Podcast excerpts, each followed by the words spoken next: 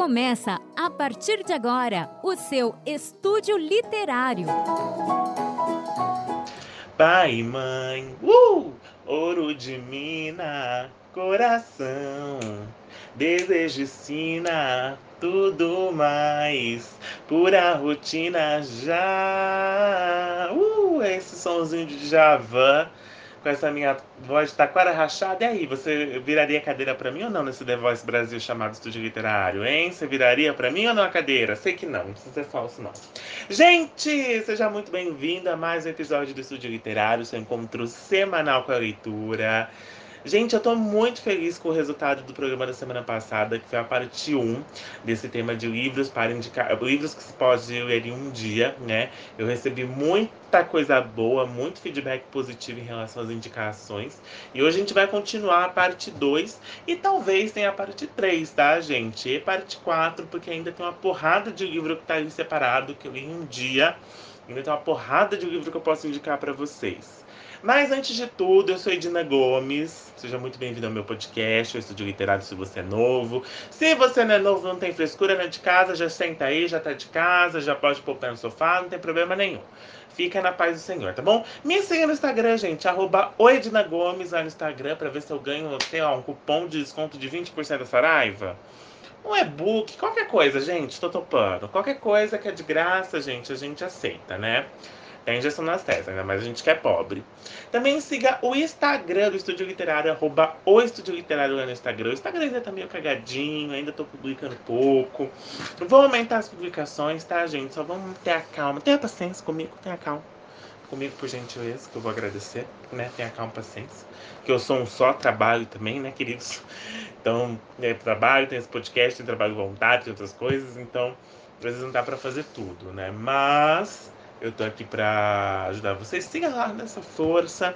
Gostou de mim? Não gostou também? Bate palma, não tem problema. Mas pode mandar também um e-mail. No literário. Eu tentei fazer aquele e-mail da Tati Quebra Barraco, sei como que é, gente.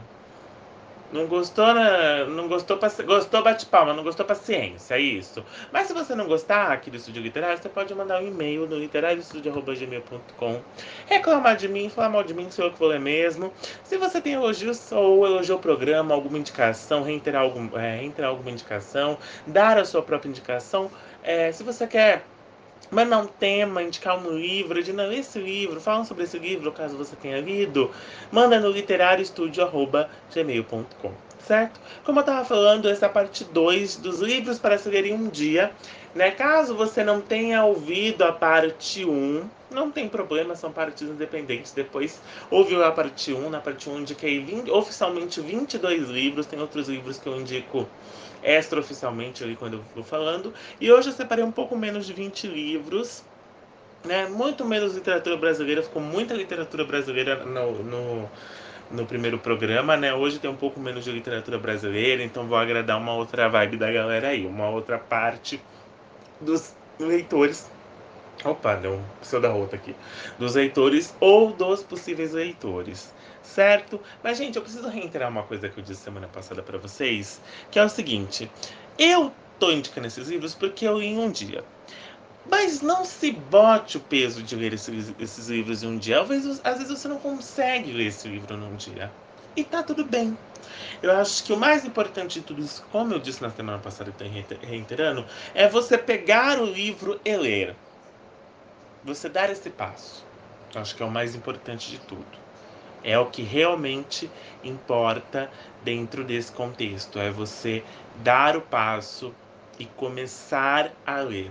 Independentemente se demore um, dois, três, não importa quantos dias você demore para que você leia esse livro. O importante é que você leia, certo? Então, já fazendo um gancho aí com a primeira com a musiquinha que eu comecei cantando o programa. A minha primeira indicação é o livro Confissões de Adolescente, da Maria Mariana, gente, o best-seller que inspirou o livro de Daniel, o filme de Daniel Filho com ilustrações originais da autora. Se você viveu nos anos. No, que ano, gente? Nos 90. Engasguei nos anos, né? Se você viveu nos anos 90, conhece Pai e Mãe. Lá TV Cultura, hein? Nossa! Adorava Confissões de Adolescente. Eu nasci nos anos 90 e eu vi Confissões de Adolescente nos anos 2000, né, gente? Porque, mas se você já era adolescente nos anos 90, meu bem, a idade está batendo em sua porta. Eu tenho aqui em mãos o livro Confissões de Adolescente, que tem a capa do filme Confissões de Adolescente, que foi, como eu disse aqui, que está escrito best-seller, que inspirou o filme de Daniel, de Daniel Filho, que se tornou filme, não sei que ano, acho que foi lá por 2012, 2013, é um livro com a Sofia, um filme, caramba, com a Sofia Abraão, e tem a participação das meninas lá da Débora Seco, da Dani Valente, da Georgina Goss, da Mariana, da Maria Mariana, né, que são as protagonistas históricas de Confissão de Adolescente, né, que foram as protagonistas da série lá nos anos 90, a série clássica dos anos 90. Mas para quem não sabe, além de, da série, do filme, né, eu acho que acho que Confissões de Adolescente vai se tornar uma série na Netflix. Eu ouvi um tempo atrás um boato desse se, se, se tornar, eu vou gostar, eu vou achar interessante, eu gosto desse tema. Mas para quem não sabe, o Confissões de Adolescente, antes de ser filme, agora né, na década de 2010, antes de ser é, seriado na TV Cultura e depois foi para Bandeirantes, antes de ser livro, ele era uma peça de teatro que foi escrita pela Maria Mariana, que é atriz, que é escritora, e essa peça de teatro se tornou livro, e é isso que você encontra aqui no livro do Confissões de Adolescentes. No outro episódio eu indiquei várias peças de teatro para se ler, e mais uma delas é o Confissões de Adolescente aqui. E é muito legal, eu li esse livro na época que lançou o filme, né? Então eu vi a série, não vi nos anos 90, vi em reprises depois. Eu vi a série, eu vi o filme e tive a chance de ler o livro. E é muito legal que o Confissões de Adolescente é formado por várias sketches, vários desenhos, vários pontos de adolescente. E, e, é muito interessante que, que realmente a gente vê que o tempo passa e que a adolescência ela continua basicamente a mesma coisa, né? Claro que nos anos 90 não tínhamos WhatsApp, não tínhamos Instagram, não tínhamos o, o webbullying, né? Essas coisas assim. Mas as questões são a mesma, as mesmas, né? Essa questão da identificação, da primeira vez, das primeiras vezes, né? Não só no sexo, mas o prim primeiro beijo, a primeira vez. Para algumas pessoas, a primeira vez. Eu lembro de um texto aqui, que é o texto da Ingrid Guimarães, que eu acho, que é o texto que ela usa maconha pela primeira vez. Então, quem curte drogas, usa primeira experiência com droga, primeiro porre, nessa época de experiências, de bater o pé, de contradizer, né? Que até então a gente vai bonitinho, papai e mamãe, gente, né? A maioria de nós, né? Não todo, mas a maioria de nós, a gente segue uma linha, chega na adolescência, a gente vai contra, a gente rompe tudo isso. Porque é do adolescente romper, quebrar barreiras e contra tudo aquilo que foi ensinado, porque é do adolescente ir contra a tudo aquilo que ele estava, aquela linha que ele estava indo agora de quebrar as regras. A gente sabe, todo, todos nós já fomos adolescentes, se você já passou dos 18, né? Se você não passou, se você tá passando por isso, a revolta com o papai, com a mamãe, com os amigos, aquele dia que a gente fica estressado do nada, aquelas espinhas, tudo isso vai passar. Eu jogo pra minha adolescência e falo, gente, olha só, garoto estressado por nada, revoltado, revoltos por nada. E é muito legal como seja adolescente traz esses textos da teatro, esses sketches, esses sketches tem várias coisinhas escritas, assim como se fosse um diário mesmo, né? E é muito legal que é a peça da Maria Mariana, mas tem contribuições das outras de outras pessoas, né? Como eu falei, tem um texto que é ou eu não lembro se é escrito pela Ingrid Guimarães ou se é ou se é como que fala, gente? Ou se é inspirado em alguma história relacionada a Ingrid Guimarães. Aqui tem até a foto delas da primeira. É a Ingrid, a Maria Mariana. E eu não vou achar. Eu não sei as outras de cara. Vamos ver se tem o nome aqui delas. Né, que foram responsáveis pela primeira montagem. Se eu não me engano, é, outras montagens de, da peça, rolou. E eu lembro que eu gostei, gostei muito da minissérie, eu gosto muito da minissérie, eu acho muito clássica, apesar de ser datada, né, anos 90. Gosto muito. E gostei muito do filme. O filme é do Matheus Souza. E eu acho que o Matheus Souza foi o mesmo cara que escreveu o filme da Turma da Mônica Laços, eu acho. Acho, não tenho certeza, eu acho. E eu gostei muito do filme, gostei muito que eles trouxeram as meninas de volta. E o livro, gente, voltando ao tema aqui de se ler um dia que eu fugi totalmente, o livro você lê em um dia tranquilamente, é óbvio que você lê tranquilamente um dia. Porque é uma peça de teatro, um livro fino, gente, com quantas páginas aqui? 126, 125 páginas sabe? É super tranquilo de se ler.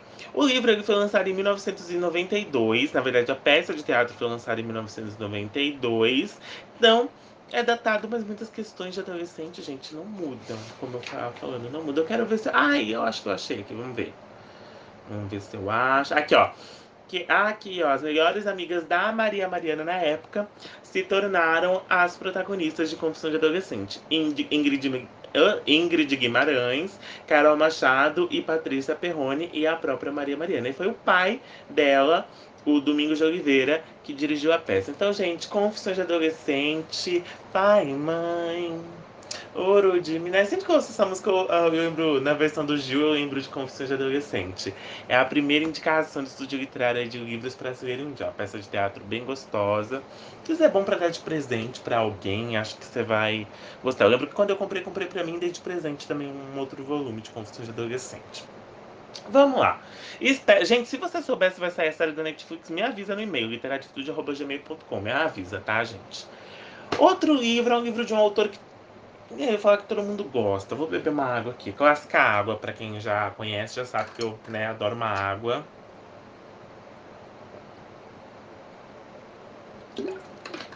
E eu não edito essa parte que eu bebo água. Que eu bebo água pra mostrar que eu bebo água mesmo. Não vocês não ouvem nada, às vezes eu bebo água. E eu vou falar agora de um livro. Que esse cara tem outro livro, esse autor. Que lá 2012, 2013 2013, 2014. Era um livro hypado do caralho. Eu cansei de ouvir falar desse cara. Que é o tal do John Green, o autor John Green. Mas não, não vou indicar A Culpa das Estrelas. Eu vou indicar outro livro do John Green que eu li em um dia, que é Cidade de Papel. Mas antes da gente falar sobre Cidade de Papel, gente, A Culpa das Estrelas foi um fenômeno, né? Eu vi o filme, depois de muito tempo eu fui ver o filme. Porque eu peguei tanto ranço do, do, do Fandom de A Culpa das Estrelas, gente. Eu peguei ranço real. E aí eu demorei muito para ver o filme. Fui ver o filme super depois. E ficou lindo o filme. Engraçado, e eu li a Culpa, das, a Culpa das Estrelas antes de se tornar hypado. Meses antes de hypar, eu li e aí eu ficava, gente, teve pessoas que eram muito, ai, Culpa das Estrelas, uma olhada no livro. Foi um hype, gente, eu nunca mais vi um hype de um livro assim. Pelo menos eu não tô acompanhando tanto, na época eu acompanhava mais o mundo literário e tal. E aí, né, fez maior sucesso o Culpa das Estrelas, vamos relançar, vamos lançar os livros de John Green. E a Intrínseca lançou Cidade de Papel, que eu comprei na pré-venda na Saraiva. E eu vi que em outras pré-vendas as pessoas receberam. Gente, eu nunca mais vou comprar um livro na pré-venda. Ano passado eu comprei também, foi. Eu tenho esse livro comprado na pré-venda e outro livro comprado na pré-venda. Gente, eu nunca mais comprei o livro, livro comprado na pré-venda. No próximo programa, o outro o livro que eu comprei no passado na pré-venda vai, ser, vai estar numas indicações. Eu vou contar por quê. Ai, gente, ai, que estresse. O livro na pré-venda. Eu fico ansioso esperando a porra desse livro, gente. Ai, que ódio. Vamos lá. E eu comprei o Cidade de Papel na pré-venda, amei a sinopse na época, vou comentar um pouquinho sobre o livro com vocês. E aí, o, o livro foi lançado num dia, acho que era em agosto, num dia, no outro dia do lançamento, eu recebi o livro aqui na minha casa e devorei ele em um dia. O Cidade de Papel, gente, conta a história do Quentin, Quentin, na verdade, Quentin é ótimo, Quentin, que é um adolescente, aí 16, 17 anos, e que ele é apaixonado pela vizinha dele, a Margot. E um dia, aquele amor platônico, tal, pela vizinha, coleguinha, tal, mas que nunca vai se concretizar, tal. E aí, é, um dia, essa menina aparece na, de madrugada, vestida de ninja, no quarto dele, e chama ele para uma vingança. E eles fazem uma vingança lá contra umas pessoas. E aí depois não sabemos mais o paradeiro de Margot. Margot some. E Quentin vai em busca desse tal amor, dessa tal garota, né? Não em busca desse tal amor, não, é em busca dessa tal garota, vai descobrir onde ela tá. E aí ele vai. De... Ele vai. Tirando aquela idealização do amor que ele tinha, que ele tinha perante a figura da Margot. né? É um livro muito interessante. Eu acho muito genial no Cidade de Papel esse conceito de cidades de papel, né? Que são cidades que apenas existem no mapa. E isso é incrível. O John Green ter descoberto isso e ter usado isso num livro jovem adulto foi maravilhoso. Eu adoro esse contexto. Dos livros do John Green, eu já li do John Green A Culpa das Estrelas, Cidade de Papel. Eu não li do John Green, mas posso falar, não li do John Green, não li o Teorema Catherine. Catherine. Catherine, acho que é. Teorema Catherine. Não li. E não li Quem é Você Alaska. Não me julguem, gente. Eu tenho Quem é Você Alaska há algum tempo na minha estante, mas eu ainda não li Quem é Você Alaska. Não me julguem. Mas o meu favoritinho é o. Até o Tartarugas lá embaixo, que é o mais recente, eu já li não li Quem é Você Alaska ainda. mas não me julguem. Mas o Cidade de Papel é disparado, disparado. O meu livro do John Green é que eu. Sabe aquele momento que a gente tem, a gente lê o livro certo, no momento certo, na hora certa, que te passa a mensagem certa? Foi meio que aconteceu comigo quando eu li Cidade de Papel. Eu tive toda essa mensagem, eu recebi a mensagem no momento que eu deveria receber. E isso foi muito importante. E a literatura de Green, gente, é cheia de referências nerds. Tem um humor, tem um menino que os pais colecionam Papais Noéis Negros. Eu vi o filme no cinema depois, gente. Eu fui ver o filme, eu fui ter um date uns anos atrás e vi o filme no cinema, né, cheio de adolescente. Lembro que o filme era bem fiel, gostei bastante do filme. É um livro super gostoso. Se você está procurando um livro mais leve, não gosta muito de ler peça de teatro, igual Confissões de Adolescente, nossa, é, Cidade de Papel é um ótimo livro para se ler. É um livro um pouco maior, é quantas páginas aqui, ó?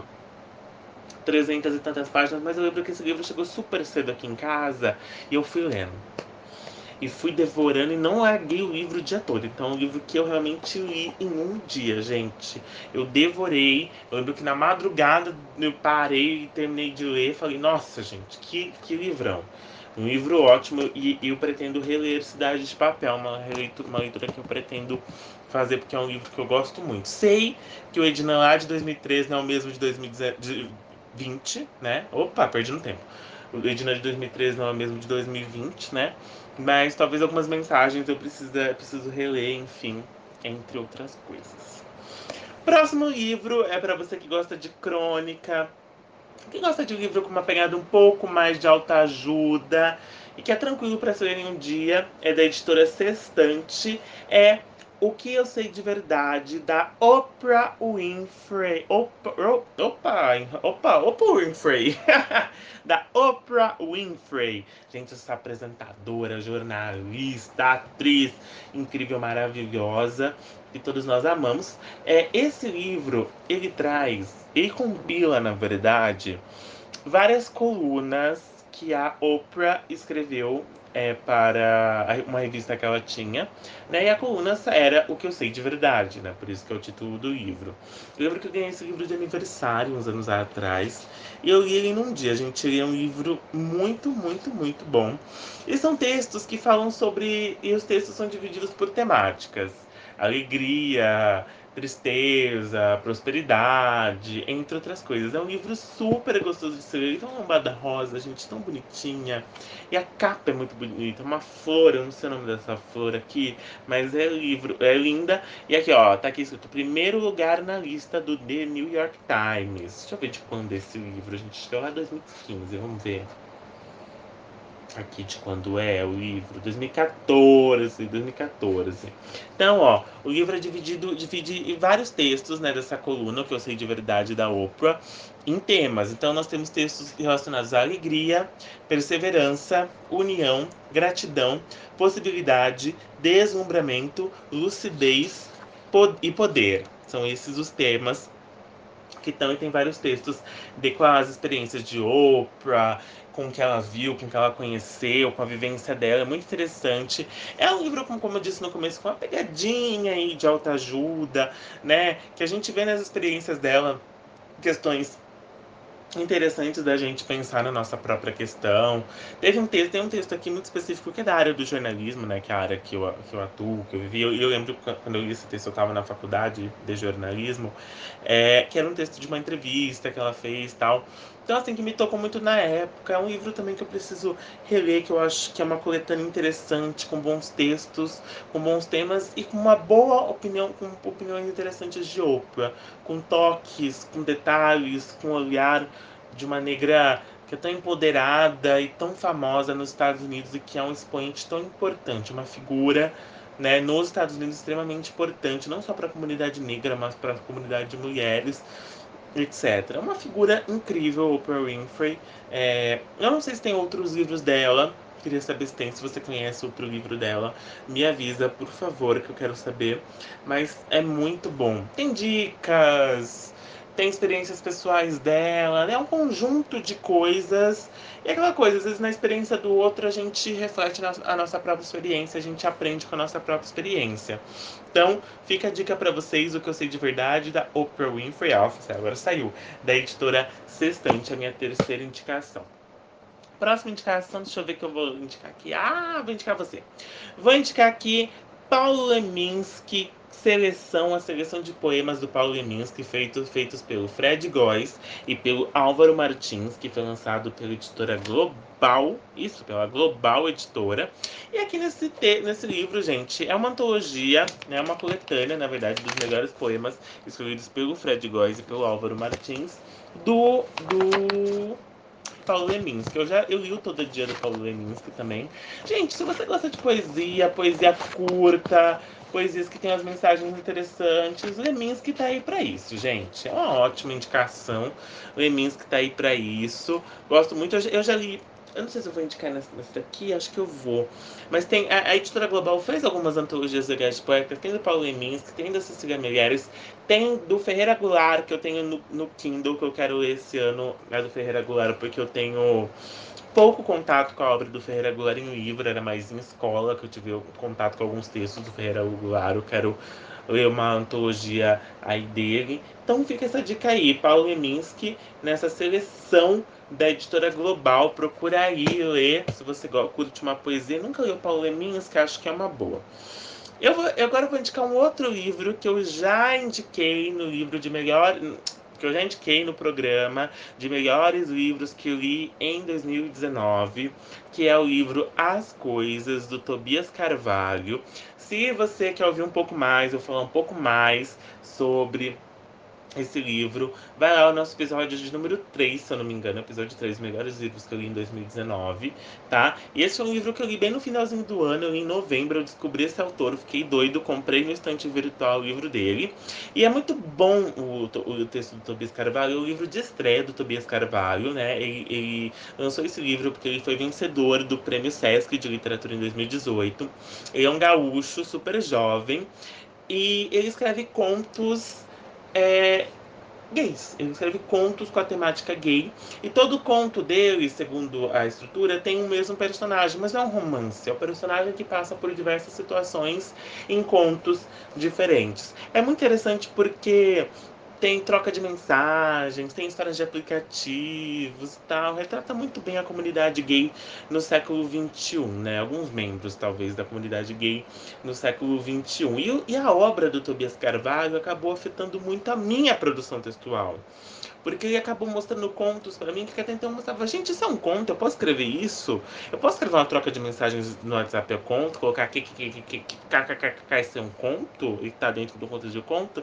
Eu ainda tava meio engessado em relação a contos e o Tobias Carvalho conseguiu desconstruir essa minha visão. Um livro muito bom, gente. Se você curte contos, curte esses contos da comunidade LGBT, né, com, com enfoque na comunidade gay, As Coisas do Tobias, Car Tobias Carvalho é uma ótima indicação. E ainda fica mais feliz porque a orelha é assinada pela Letícia Wierchowski, que é uma autora super querida minha lá, que no primeiro, na primeira parte desse livro, Ler Um Dia, eu falo muito dela. Acho que indico três livros finais, eu indico são delas. É uma das minhas autoras contemporâneas favoritas. Então, As Coisas do Tobias Carvalho, para você que gosta de contos. Para você que gosta de um pouco mais de drama, mas ainda na literatura brasileira, eu vou indicar um livro. Ai, gente, eu fiz muita cagada quando eu li esse livro. Eu fiz muita cagada porque, assim, eu li esse livro, eu li O Pequeno Príncipe. Depois eu li esse livro e eu li esse livro, tipo, numa véspera de Natal. E esse livro é muito triste, gente. Eu passei meu, meu, meu, Natal, meu Natal super triste. Porque o livro é muito triste, eu chorei horrores, que é com o meu pé de laranja lima, do José Mauro de Vasconcelos, lançado pela editora Migramentos. Eu tenho uma capa uma capa laranja, linda, linda, linda de tudo. Mas quando eu li esse livro, eu li em outra capa, em uma outra versão. E. Ai, gente. Esse livro. Esse livro se tornou clássico, virou novela, virou filme. Tem um filme, gente, desse livro, que ele é muito bonitinho, lá de 2013, 2012. É um filme bem bacaninha com José de Abreu. Tem o José de Abreu, né, como um dos personagens aí. E esse livro foi lançado em 1968 e é uma das obras assim mais emblemáticas da é a obra mais emblemática, né, dos textos do José Mauro de Vasconcelos. É, no, no Meu Pé de Laranja Lima, a gente, a gente conhece, na verdade, a história do, do, Zé, do GG. Nossa, gente, isso engasga. Do Zezé, filho de uma família paupérrima, pobre de tudo, gente. Pobre, pobre, pobre de marré, marré, marré. Cria, é, que esse menino ele cria um mundo de fantasias para se refugiar de uma para refugiar de sua realidade exterior áspera. É, conferindo alma, eu tô lendo, tá gente? Conferindo almas animais e árvores. Assim é que o pé de laranja lima se torna o seu confidente. Ai, gente, tô até emocionado. A quem conta suas travessuras e de sabores. No hostil mundo adulto, ele encontra amparo e afeto em algumas pessoas, sobretudo em Manuel Valadares, o Portuga, que é o personagem do José de Abreu na versão de 2013 do filme, uma figura substituta do pai. A vida, porém, ensina que nem a vida, porém, ensina tudo cedo demais.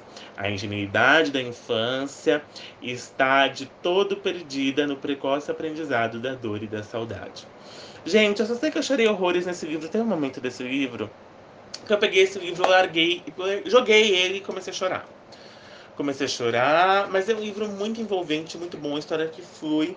Mas é uma. Aqui, a gente tá até aqui escrito, ó. Na primeira página do livro, a gente abre, né? Quando a gente abriu a capa, a primeira página. O meu pé de laranja lima. Aí aqui embaixo tá. História de um menininho que um dia descobriu a dor reticências. É, é, resume muito bem. resume muito bem o livro. Porque teve um momento que eu peguei, joguei e falei, caralho, que bosta! Por que, que nada dá certo na vida desse menino, gente? Menino sofrido do caralho. Nossa, gente, eu fiquei revoltadíssimo, chorava horrores. E, e, o livro começa no Natal, né? A primeira parte do no Natal, às vezes o menino nasce um diabo, começa numa época de Natal. E, gente, eles são tão pobres. É, e, e, é um livro que se passa no interior, né? Esse menino tem como esse convidente o pé de laranja lime, e se passa no interior, e tem toda essa aura do interior e da família né, que, que, que trabalha na roça, muito pobre, que, que, que, é aquela coisa, como diz o ditado, né? Que vende almoço para comer a janta, entre outras coisas. Ai, gente, se você tá afim de chorar de um livro dramático, mais pesado, mais triste, meu pé de laranja lima é indicação. Só não leia ele perto do Natal, não faz como eu. Não leia o Pequeno Príncipe em seguida, o meu pé de laranja lima perto do Natal, para você não ter um Natal muito bom. É, é porque não foi legal aquele Natal. Na real, gente, não foi legal mesmo.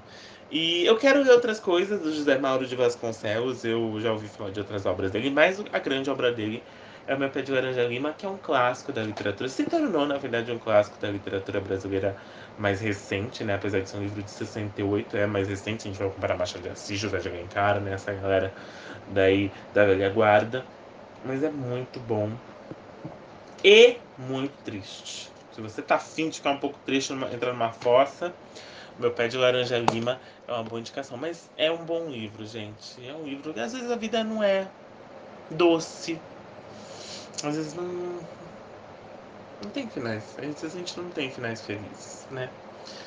E aí. Só que é, dá dó, porque é tão, é tão cedo que esse menino descobre tudo isso. É uma criança, né? E teve novela, a Band fez novela desse livro. E tem o filme, esse filme que eu tô falando do José de Abreu, que é lá de 2013, que é muito bom. E o menininho que faz, gente, é uma graça. Gente, chorei no filme também. Mas nada substitui um bom livro, né, gente? Um bom livro tá aí exatamente para isso. Então, meu pé de laranja lima, outra indicação para vocês. Próxima indicação, vou para um livro de poesias da editora Matrix. Tudo o que você pertence. Não, perdão. Tudo o que pertence ao meu futuro e aos seus, da Roberta Campos. Roberta Campos é aquela cantora que fez aquela música. Ah, de janeiro a janeiro. Que canta junto com o Nando Reis. Mas a música é ela e ela canta junto com o Nando Reis. É o livro dela, gente. É um livro de poesias. Do, tudo que pertence ao seu futuro e ao. Não, ô Jesus amado, tô enroscando. O título cumprir também. Tudo que pertence ao meu futuro e ao seu. Da Roberta Campos, da, da editora Matrix. São poesias, gente. São poesias bem gostosas. Ah, ah, Roberta. Eu acompanho a obra dela enquanto cantora. Eu gosto dos CDs dela. Tem umas ilustrações lindas esse livro, gente. Preciso dizer isso. Tem umas ilustrações lindas. E a Roberta, gente, ela é. é como compositora, né? Como eu falei, ela compôs essa música de Janeiro a Janeiro, foi ela que compôs. E, e ela é compositora, então até aquela coisa da poesia, né? Que todo compositor de música é um pouco poeta, né? E aí aqui ela faz, ela faz esses poemas, tem poemas lindos, alguns curtos, alguns não, um livro fino, é um livro de mais um pouco mais de 100 páginas, com as ilustrações lindas. Eu preciso saber quem é a ilustradora desse livro, gente, que ilustra, as, as ilustrações é do Félix Reiners, que, gente, é lindo, são lindas as ilustrações, de verdade. A editora Matrix caprichou nesse livro. E tem um poema nesse livro, que eu não lembro qual é, mas eu lembro que eu li e chorei horrores. Horrores. Eu não lembro que poema é. Mas eu lembro que eu chorei horrores. E os poemas são divididos nas estações do ano: primavera, verão, outono, inverno. E tem uma estação a mais aqui que eu não vou. Será que eu conto? Não vou contar, não. Vou deixar vocês verem. Mas. É, se você. Aqui, ó. Vou ler um trechinho aqui, ó. Reza a lenda que o sol está dentro de você. Deixa eu pegar um poeminha aqui curto. Vamos ver se eu acho aqui. Poeminha curto. Ai, gente, tava vendo vários curtos. Agora que eu tô procurando, não tô achando nenhum. Ô, Jesus. Aqui. Vamos ver. Vamos ver isso daqui, ó. Do querer. Do querer. Queria eu ser um mar e trazer o céu Queria eu ser o céu e trazer as estrelas do mar. Queria eu ser o sol e iluminar mais um dia teu. Queria ser, queria ser e ser, aqui não há mais nada, a não ser tudo o que eu quero. Olha só que bonito. Gente, são textos muito bonitos. Reitero, se você curte poesia. Eu, depois eu vou ler o nome do livro de novo, que é comprido. Ó, Brisa. No movimento da vida, a solidão começa no pensamento o único ser do universo a não partilhar o mundo. Compartilho minha vida sem medo das línguas, das línguas cansadas. Amor sem volta é melhor que amor não compartilhado. Olha só. Tá aqui, ó. Tudo que pertence ao meu futuro e ao seu da Roberta Campos, editora Matrix. Você lê um dia tranquilamente. Deixa eu ver aqui mais um. Vamos ver qual que eu vou indicar. Vou indicar dois aqui logo de uma vez, que eu já sou assim, já vou indicar dois de uma vez. Mas eu acho que reitera para qualquer livro dessa autora, na verdade, que eu gosto muito. E esses dois específicos eu li um dia. Né? Teve outros livros dela que eu já não li tão rápido assim. Que são livros de crônicas da Marta Medeiros. E aqui nas minhas mãos eu tenho o Feliz por Nada, que foi lançado lá em 2012, todos pela L é LPM? LPM, acho que é o nome da editora. Feliz por Nada, lançado pela editora LPM. E o Simples Assim, também lançado pela editora LPM. São textos, são crônicas da Marta Medeiros, em épocas diferentes, né? Porque ela espera juntar o um número de crônicas que ela escreve pro Globo, né? Bem, porque eu sabia, né? Era pro Globo e pro Zero Hora, ela espera juntar e lança em livros. Então são de épocas diferentes. E. Nossa, mas são crônicas maravilhosas sobre os mais diversos temas, sobre as mais diversas situações, coisas triviais, coisas não triviais, relações humanas, enfim. Eu vejo os textos da Marta Medeiros como textos, como crônicas propriamente ditas. Às vezes eu vejo crônicas de outros autores e eu falo, gente, ok, é crônica, mas eu acho a Marta Medeiros uma cronista muito pura. Eu acho os textos dela de crônicas são exatamente crônicas. Eu acho que é, eu vejo muita da, da, da, definição de crônicas nos textos dela, nos textos dela, é isso que eu quero dizer. E os textos dela são muito bons. Não sei porque ela escreve para jornal, jornal impresso também. São textos curtos, né? Textos que, que, que, que, que flui. A escrita flui, a questão flui. E, e, o texto dela sempre te traz uma mensagem, sempre te traz alguma coisa, uma indicação, um, uma questão, uma questão que às vezes você não tinha pensado. A opinião dela sobre questões que estão acontecendo no mundo atual, enfim. Eu acho a obra da, da Marta Medeiros de Crônicas muito boa. Já li outros livros dela que eu não tenho aqui pessoalmente pessoalmente, fisicamente, pessoalmente ótimo. Fisicamente eu não tenho outros livros dela, só tenho esses dois, mas eu vou separar para depois falar para vocês os livros em outro programa que a gente vai ter essa temática de livros para verem um dia. Tem outro livro dela que tô no Kindle, que é o mais recente de crônicas dela, né, nessa linha. E ano passado ela lançou um livro com os 20 anos de crônica, um negócio assim, com as melhores crônicas dela. Mas eu não sei porque eu gosto muito mais do Feliz por Nada do que do Simples Assim. O Simples Assim é muito bom, mas o Feliz por Nada eu não sei. Tem textos que, que cutucaram um pouco mais comigo, assim. E o Feliz por Nada foi um livro que vendeu pra caralho, exatamente por ter a palavra feliz no título, como a própria autora explica num Roda Viva que ela participou lá 2015, 14, 2015, 14, 16, sei lá quando foi, que eu vi. Então fica essa indicação se você quer conhecer um pouco mais sobre a obra da Marta Medeiros, conhecer um pouco mais sobre a própria Marta Medeiros, assiste esse Roda Viva que está disponível no YouTube. Então as minhas indicações ficam para Feliz por Nada e Simples Assim.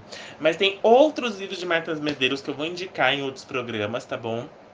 Que aí não vão ser necessariamente crônicas, tá? alguns sim, alguns não, mas que os livros dela, no geral, são muito bons e sempre são leituras que eu faço muito rápido.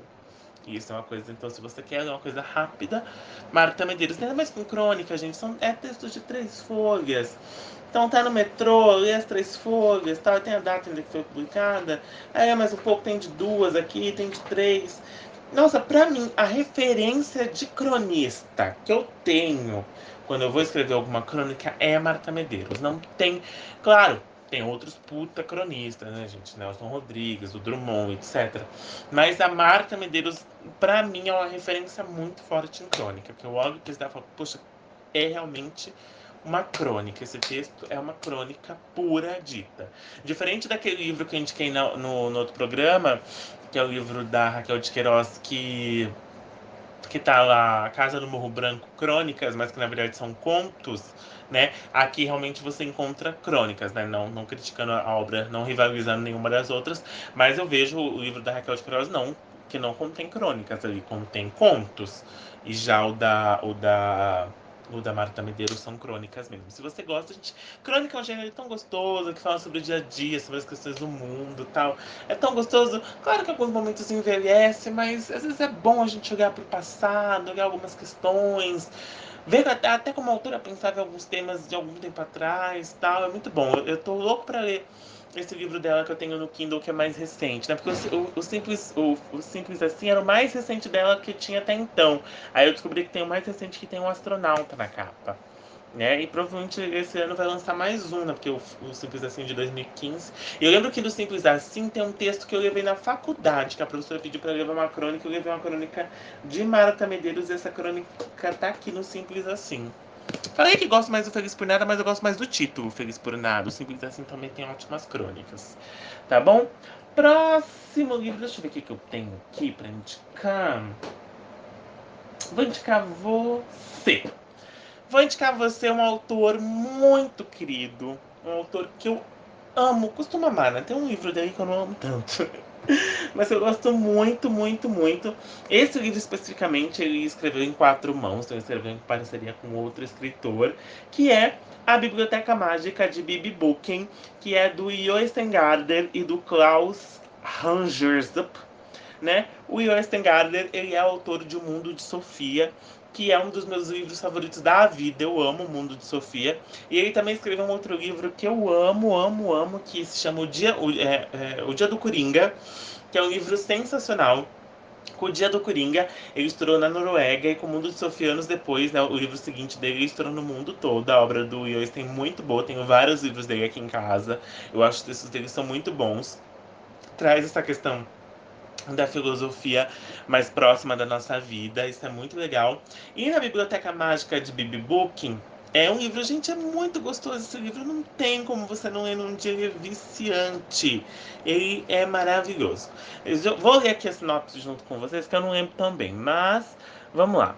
Havia algumas coisas... Ai, gente, e esse esse livro, o Yostengarder e esse outro autor, eles escreveram em homenagem aos próprios livros. Foi meio que uma homenagem à prensa de Gutenberg. Eu não sei quantos anos que a prensa estava fazendo lá de Gutenberg. Mas foi algo mais ou menos dispensado de fazer essa, essa, essa homenagem aos livros dentro dessa obra, tá? Só antes de eu começar a ler a sinopse aqui. Então aqui temos é, havia alguma coisa estranha naquela mulher que o garoto Nils encontrou numa livraria, quando comprava um diário para iniciar a sua correspondência com sua prima Bert. A mulher, numa, é, uma mulher, uma certa Bibi Booking, vagava diante das estantes numa espécie de transe, olhando-as com água na boca como se os livros fossem chocolate ou marzipan. Quando Nils foi pagar a conta, a mulher ofereceu uma contribuição e o garoto ficou com aquela cena incomum na cabeça. Os dois primos decidiram investigar quem era tal mulher e por que de suas atitudes suspeitas. As duas perguntas básicas para uma boa história de detetive. Ficam sabendo que ela mora em um nome norueguês aqui que não sei pronunciar, cidade de Berit, onde os dois haviam passado as últimas férias. E nessa investigação acabam conhecendo a história dos livros, das bibliotecas e do fascínio que eles exercem sobre as pessoas há séculos. Muitas histórias entram neste livro divertido e múltiplo, que pode ser lido como uma trama policial, narrativa histórica ou novela epistolar, mas, sobretudo, como uma declaração de amor aos livros e à palavra escrita. Gente, esse livro é muito bom. Ah, outro livro, gente, eu tô com todos aqui, eu preciso reler vários livros. É um livro muito bom, lançado pela Companhia das Letras. Eu amo os livros do Joyce Garder. Eu sou louco para conhecer a Noruega por conta do Joyce Garder. Porque, nossa, gente, os, os, os, livros dele, né, ele descreve os fiordes e tal, é maravilhoso. Só tem um livro dele que eu não gosto, que é o Castelo dos Pirineus, que eu demorei muito, é um livro curto, que você acha que você lê um dia, mas não é um livro que você lê um dia, O Castelo nos Pirineus. Porque é uma história epistolar, que são dois ex-namorados que 40, 50 anos depois eles se reencontram. Ele é ateu, e ela é cristã, ela acredita em Deus, e eles vão trocando e-mails sobre o tema tal. É muito profundo e a história não flui muito, eu acho. Eu não gosto muito desse livro dele. Tem o último dele, o último livro dele, que é Ana e o Aquecimento, que eu não vi muitas boas resenhas. É Ana e o Aquecimento, mais ou menos o título. Que eu não vi muitas boas resenhas, mas ó, é. é... Ai, gente. A Biblioteca Mágica de Bibi Book, O Mundo de Sofia. O Dia do Coringa. E tem, e tem livros infantis também que eu li, mas eu não vou lembrar o nome. Mas que também dá pra ler um dia os livros infantis do. Ah, tem um que chama Tem Alguém Aí? Que se eu não me engano é sobre a morte. E tem o um outro que é, é uma coisa de sapo. Eu não vou lembrar o título. Depois vocês dão um Google. E Oestengarder, gente, se escreve Joestengarder, com dois A, tá? Garden tá? Nem Google na, na história dele, nos livros dele, e, e pesquisem esses livros, que ele também tem livros infantis que eu já li já. Mas se você quer começar, gente, e não quer muito para essa vibe de filosofia, né? Porque o Mundo de Sofia eu acho um livro maravilhoso, mas ele tem essa vibe de filosofia que não deixa pesado, mas assim, que te faz refletir um pouco mais. O Dia do Coringa também tem essa vibe de filosofia, mas, gente, o Dia do Coringa tem Platão, tem viagem, tem naipes do baralho, é maravilhoso, eu amo. E, e, mas se você quer, não quer uma coisa tão tão assim, você quer iniciar, quer conhecer um pouco melhor o autor e tal, quer conhecer um pouco mais sobre um autor diferente, um autor norueguês no caso, né? A Biblioteca Mágica de Bibi Booking é uma ótima, uma ótima pedida. Tem, eu tenho outros livros dele que eu comprei. A Garota das Laranjas eu ainda não li. Tem outros que eu comprei em sebo mais recente, que eu não li. E preciso ler, preciso voltar a ler esse autor, que ele é muito, muito, muito bom. Gosto muito, muito, muito, muito mesmo do trabalho do Lewis Tengarder. Eu nem lembrava que esse livro ele tinha escrito com o Klaus, a Klaus o sobrenome que eu não sei falar, que é outro autor aqui. Então, a Biblioteca Mágica de Baby Booking você lê num dia, gente, tranquilamente. Próxima indicação, vou indicar um livro brasileiro aqui. Lerê, lerê, lerê, lerê, lerê, lerê. Se você conhece a musiquinha, você já sabe que livro eu vou indicar. O livro do romantismo. Velho. Mas, gente, muito bom. Não tem como você não ler esse livro num dia. Gente, ele tem quantas páginas? Vamos ver aqui quantas páginas tem essa versão que eu tenho, né? Que é fininha pra caramba. 157, mas é muito fininho, gente. Que ele é menor que os outros livros, ó. É um pouco menor que os outros livros. Que é A Escravizaura, do Bernardo Guimarães, que se tornou novela na Globo com a Lucrécia, Lucrécia Santos.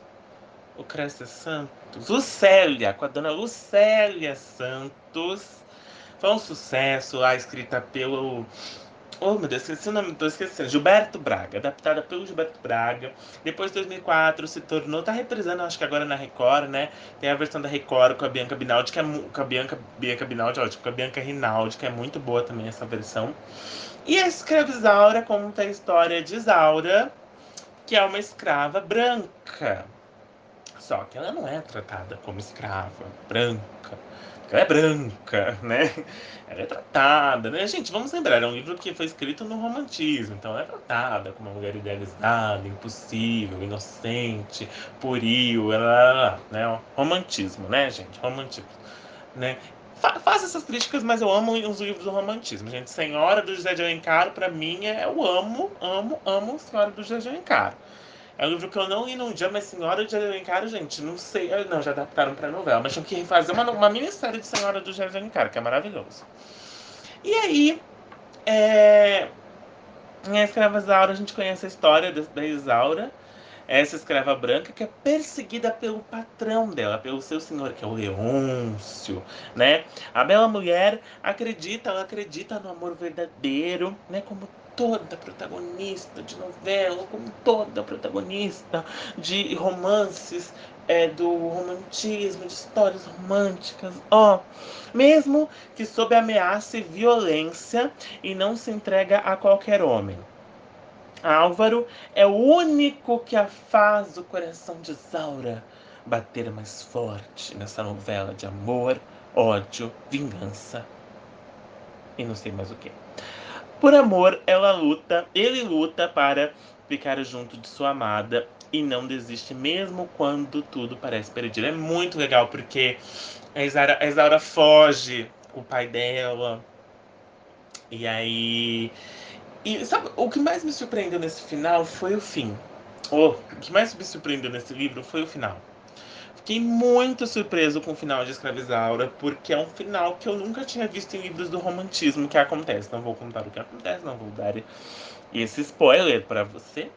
Mas é um livro muito bom. Se você não conhece a história, quer conhecer tal, né? Só conhece da novela, eu acho que. Claro que na novela, porque tipo, é um livro de 150 páginas.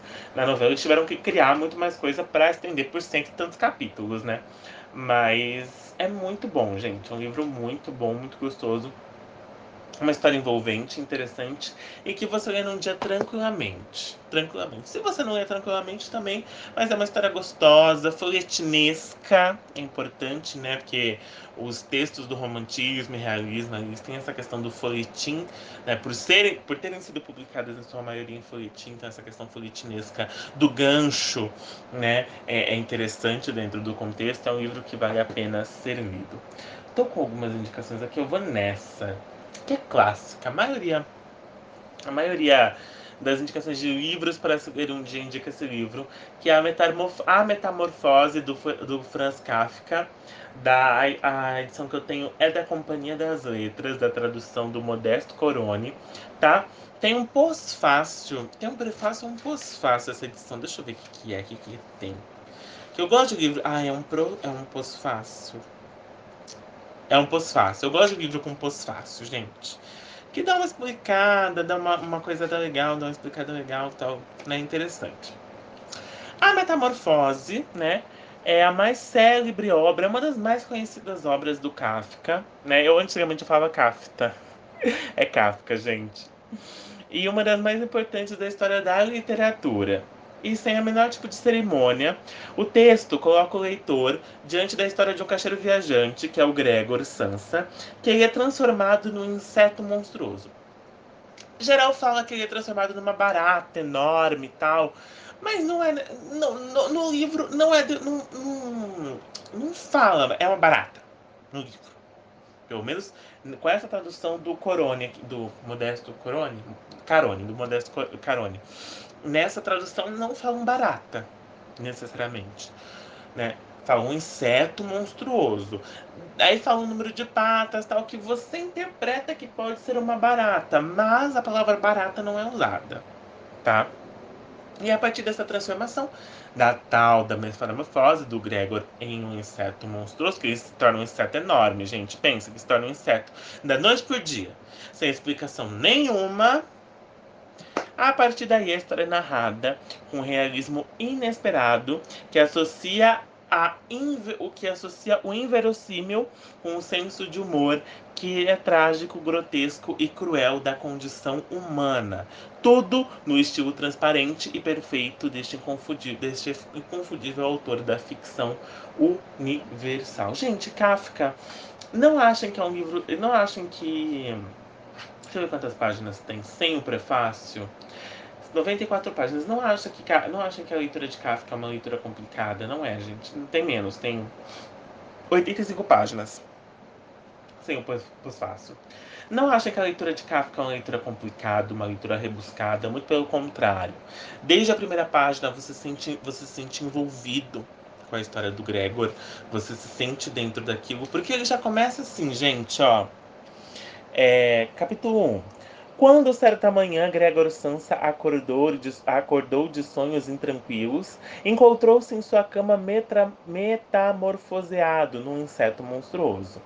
Estava deitado sobre suas costas duras como couraça e ao levantar um pouco a cabeça viu seu ventre abaulado, marrom, dividido por nervuras arqueadas, no topo do qual coberta prestes a deslizar, a deslizar de vez ainda mal que ainda mal se sustinha.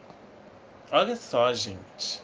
Não tem como você não se identificar, não querer saber como que a família desse cara que trabalha como caixeiro viajante fica diante disso. Porque, se eu não me engano, era ele que sustentava a família. E o cara foi metamorfo metamorforizado aqui. Metacoisado. Foi coisado. O cara foi coisado. E aí, o cara foi coisado. E aí? E a família? Família, vai. O que, que esse trem come? Come comida, arroz e feijão. Arroz e feijão no caso do Brasil, né, gente? O Kafka. Deixa, eu ver qual é a nacionalidade do Kafka aqui, gente, que eu não me lembro. Deixa eu ver se tem, gente, aqui. Não tem. Não tem a nacionalidade do Kafka. Mas o cara não dá. Vai comer arroz e feijão trem? Não vai comer arroz e feijão trem. O que, que come esse trem? Monstruoso.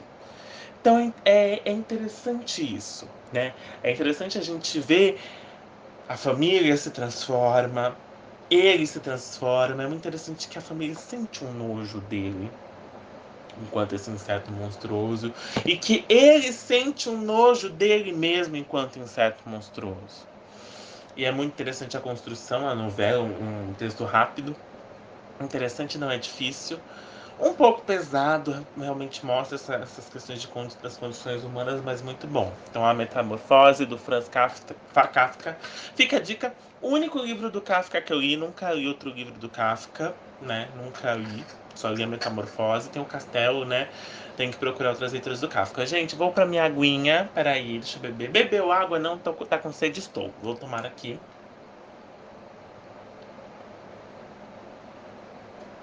Em água torneiral.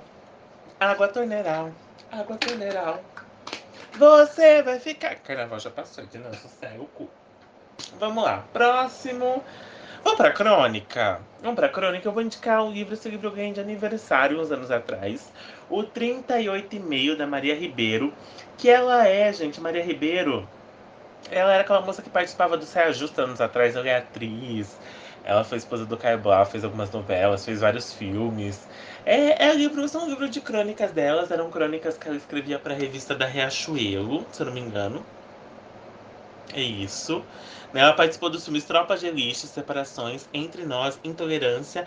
E aquele filme também Como os Nossos Pais, que ela é uma das protagonistas. Né? Ela escreve para a revista TPM.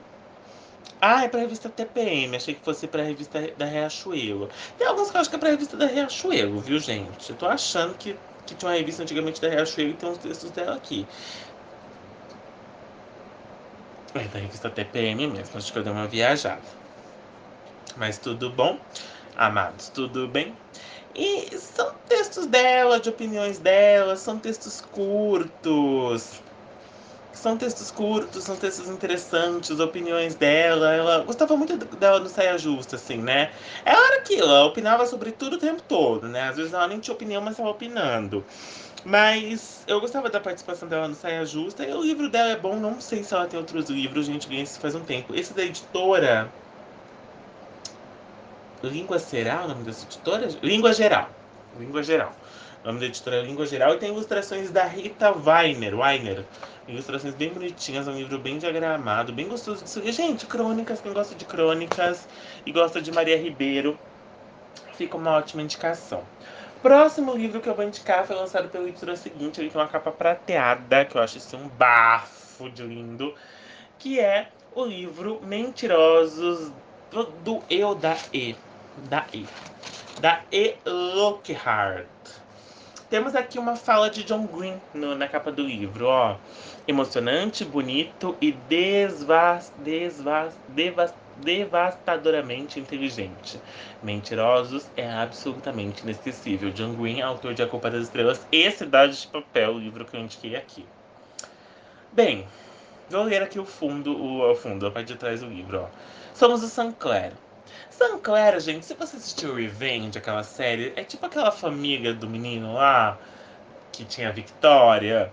Aquela, tipo aquela família, sabe? Toda fodida, todo mundo se odeia, mas são podres de ricos, vivem uma vida de mentira. Esqueci o nome da família do povo de Revenge, gente. Esqueci, ó, que eu sou fã de carteirinha de Revenge, mas esqueci. Emily Van Cap. Emily Van Cap. Que é atriz, né? Emily. Ai, ai, vou esquecer, esqueci o nome da família. Mas aí temos os Sanclers. E os Sanclers, ninguém é carente, ninguém erra, eles são perfeitos. Vivemos pelo menos durante o verão em uma ilha particular, né, amados? Porque eles são ricos, né? Você já foi para uma ilha particular? Se você foi, né, amado? Problemas de pessoas. Ai, deixa eu trazer o microfone aqui. Se você já foi, problemas de pessoas brancas temos aqui, né, gente? Pessoas brancas e ricas. Que mais está escrito aqui no fundo?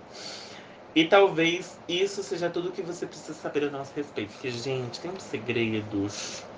É um livro de novo adulto, tá, gente? Então, Sinclair são uma família rica e renomada que recusa admitir que está em decadência e que se agarra todo o culto natal das tradições. Uma clássica família, né, gente? Eu que moro em cidade pequena conheço famílias assim. Assim, todo ano, o patriarca, suas três filhas e seus respectivos filhos passam férias no verão em sua ilha particular, em ilha particular com mansões repletas de objetos caros e inúteis, varandas com vista ao mar. E cada, nessa ilha, cada um tem sua casa, viu, gente? Até o mapa da ilha, cada um tem sua casa X, que viu, quer. E aí a gente tem a Candice, que é a neta primogênita e principal herdeira do Sinclair. E seus primos, John e Mary, e o amigo Get, Get, que são inseparáveis desde pequenos e que juntos formam um grupo animado que se chamam Mentirosos. Get é o único que não pertence à família Sinclair. E ao contrário do, do, do estereótipo deles, que são jovens brancos e loiros e perfeitos, ele tem ascendência indiana. E não é por, e não é por acaso que é o único a questionar aquela vida cheia de privilégios. Candy se encanta desde o início, conforme os anos se passam, da amizade com aquele garoto intenso, a amizade vai se tornando outra coisinha que a gente não sabe o que é. Mas tudo desmorona durante o verão de seus 15 anos, quando Candy sofre um estranho acidente. Hum. Ela passa os dois próximos anos em um período conturbado, com amnésia, depressão, fortes dores de cabeça e muitos e muitos e muitos analgésicos. Analgésico. Anal... Gente, analge... Analge... analgésicos, caralho. Toda a família a trata com extremo cuidado e se recusa a dar mais detalhes sobre o ocorrido, até que Candice finalmente volta à ilha para juntar as lembranças do que realmente aconteceu, meu amado. Quando essa garota descobre o que aconteceu na ilha, até eu fiquei chocado. Até eu, mentirosos da editora seguinte. Deixa eu ver aqui se tem um mapa da ilha. Que eu lembro, aqui tem um mapa da ilha. Eu não tô, a gente, aqui tem a, tem a ilha, a ilha Bilch em Massachusetts, nos Estados Unidos. Aí tem o Cais dos Empregados. Ai, gente, que é a família chiquérrima. Tem a Casa dos Empregados, tem um coradouro. Aí tem Cada parte, em cada ponto da ilha tem sua própria mansão, sua própria casa, porque são pessoas chiques, né, gente? Eles, eles podem morar na mesma ilha, mas não precisam olhar um pra cara do outro, cada um tem sua casa. Diferente da gente que vai pra Praia Grande, na verdade eu nunca fui pra Praia Grande, tá, gente? Primeira praia que eu conheci na vida foi a praia de Copacabana, eu tinha 23 anos de idade. Nunca fui pro litoral paulista, gente, não por nada, porque minha família nunca foi, meus pais nunca foram, não tenho esse costume de viajar, nunca fui com ninguém e tal coisas da vida, mas a primeira praia que eu conheci foi pro Rock in Rio, conheci a praia de Copacabana e em seguida Ipanema, porque eu não sou né? Já, já, já que eu demorei 23 anos para conhecer o mar, né, amor? A gente começa onde? Lá em Copacabana, né? Que a gente já começa no topo, que eu sou desses. Né? Diferente da gente que vai pra Praia Grande, divide, vai em excursão, divide quarto com 200 pessoas. Não, gente, cada um tem sua casa aqui do Claro, que eles são chiques, tá? É um livro novo adulto, com essa pegada novo adulto também, como vocês podem perceber que são livros que eu gosto, essa pegada livro novo adulto. Um livro que foi meio hit, né, uns anos atrás, estava todo mundo lendo esse livro, tá, mas eu não tenho muito isso, ah, foi hit, não é mais. Ok, no, no, o lançamento dele passou, o hit dele passou, mas continua sendo livro, gente. Publica um livro, fica pra história e falou, valeu, né? Pra mim é assim. Então não é porque tá hit que você não pode ler. Acho que é o todo contrário. Acho que quando sai do hype, que é o momento que a gente tem que fazer a leitura disso para ver se realmente é bom esse livro. Eu gostei muito dessa autora, não sei se ela tem outros livros, mas eu gostei muito dela. Tá? E para terminar, eu vou, eu vou indicar dois livros do mesmo autor, né? Ele tem uma série clássica mais conhecida, mas eu, não, eu tenho a série dele mais conhecida, que é A Sombra do Vento, mas eu ainda não li. Estou falando de Carlos Ruiz Zafon, né? Todos os livros dele que eu tenho aqui, que não são A Sombra do Vento, são escritos do autor de A Sombra do Vento, né? Ambos lançados pela Suma das Letras. Eu vou indicar aqui para vocês As Luzes de Setembro. Eu já cheguei a dar esse livro de presente. E Marina, são dois livros do Zafon que eu já li. Acho que são os dois únicos livros do Zafon que eu já li. Eu preciso ler A Sombra do Vento, gente. Eu tenho A Sombra do Vento aqui preciso ler. Eu tenho dois livros da trilogia da Sombra do Vento, o primeiro e o último, do meio eu não tenho, mas a Sombra do Vento é uma trilogia, mas segundo o autor você não precisa ler sequenciado, você pode ler separados, que ok. E vamos lá. Azuis de Setembro foi a minha primeira experiência. O, o Zafon, ele tem uma pegada mais de terror, de mistério, fantasia. É um autor espanhol, se eu não me engano. Deixa eu ver. Ok, nasceu em Barcelona, isso mesmo, é um autor espanhol. E. Ai, as luzes de setembro, quando eu li, eu fiquei apaixonado, gente. Eu amei. Vamos lá. Aquele verão foi inesquecível. Gosto de livros com verão também, né, gente? Pelo que se parece. Com 14 anos, Irene muda com a família para é, com a família de Paris para o litoral da Normândia. Ela fica encantada com a beleza do lugar, os, os despenhadeiros imensos, o mar e os portos. Lá, ela conhece Ismael e logo os dois se apaixonam. Porém, quando menos esperam, eles se veem enheredados numa trama nebulosa. Irene e Ismael desvendam o segredo de um fabricante de brinquedos numa espetacular mansão repleta de seres mecânicos e sombras do passado. Juntos, graças à força do amor, enfrentam o medo e investigam as estranhezas e luzes que brilham através da névoa em torno do farol da ilha. Os moradores do lugar falam sobre uma criatura do pesadelo que se encontra profundamente na floresta. Aquele mágico verão na Bahia Azul será para sempre a aventura mais emocionante de suas vidas. Aqui temos uma aspas. A FON criou uma história original que mantém os leitores presos em suas páginas. Um genuíno mistério com pinceladas de horror, do Kirkus Reviews. Gente, as de setembro quando ai, é muito, você fica muito preso nesse livro quando você lê. Eu pelo menos fiquei muito preso nesse livro, eu não queria largar. E como eu já disse aqui, eu não sou nem fã muito de, de, de livro de terror, de fantasia, mas a Fon escreve de uma forma que não tem como você se apaixonar. Um livro, porque tem o que, o que, que eu gosto que tem no livro, nesse, no livro da Fon? Essa questão do do livro que não se passa no presente, que se passa no passado né? Então tem essa aura do passado, esses mistérios do passado, essa coisa. Ai, eu acho, sabe, essa Belle Époque, sabe? Que fica nos livros dele, do desenho de uma época, né? Eu acho tão legal isso. E as luzes de, Eu acho esse título lindo, as luzes de setembro, essa relação com esse fabricante de, de, de, de, de, de brinquedos, e o mistério, e o horror que há em tudo isso, segredos. É, Gente, maravilhoso. Maravilhoso. Zafon é um puta de um autor. Se você nunca leu nada do Zafon, leia porque você não vai se arrepender. Se você gosta de livros nessa vibe, olha, você vai gostar. E o último é Marina.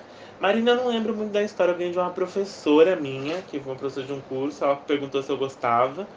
Eu falei sim. Eu falei, ah, me dá de presente. Então ela me deu, né, a Luciana, lá do Senac Bauru, que eu fiz um curso com ela. Então, vamos ver se tem um resumo aqui de Marina. Marina, acho que não tem. Ó, tem um trecho aqui, eu vou ler para vocês então. Em maio de 1980, desapareci do mundo por uma semana. No espaço de sete dias e sete noites, ninguém soube de meu paradeiro. Uma semana depois, um policial paisana teve a impressão de conhecer aquele garoto. A descrição batia. O suspeito vagava pela estação da, de Francia, de Francia, como uma alma penada numa catedral de ferro e névoa. O policial me abordou com ar de romance e terror. Perguntou se meu nome era Oscar Dra Dry e se eu era o rapaz que havia sumido sem deixar rastros do internato onde estudava.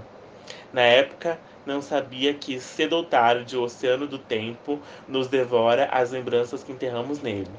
Quinze anos depois, a memória daquele dia voltou para mim. Vi naquele menino vagando entre as brumas da estação de, da França. O nome de Marina acendeu de novo como uma ferida aberta. Quem será que é a Marina desse livro, hein, gente? Quem será que é a Marina desse livro que eu li um dia? Não sei, fica um mistério para você. Ai, não vou contar muito.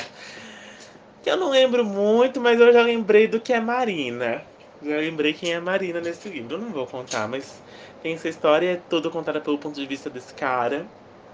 E é um livro muito bom, gente. Livros dos Zafons, esses livros mais curtos dos Zafons, dos Zafon, com certeza. Tem outro livro dos Zafon que eu tenho vontade de ler, Palácio de Alguma Coisa, bem curtinho, os de setembro. Preciso voltar a ler esses autores aí, né? Gente, tô cansado.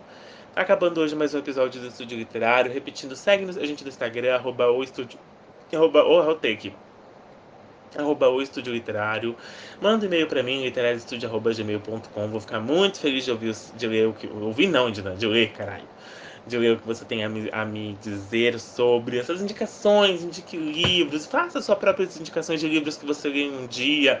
E eu pego seu e-mail aqui, um e-mail um dia pra galera, pra gente compartilhar ainda mais livros que é pra gente ler em um dia, pra gente fazer leituras rápidas. Mas o importante é não deixar de ler. Tá bom, gente? O Estúdio Literário vai ficando aqui por hoje. Tô cansadinho, gente. Esses podcasts cansam, porque eu gravo sozinho, tenho que ficar falando com vocês uma hora, então cansa, né, gente? Mas tô super feliz, super feliz com esse projeto, super realizado.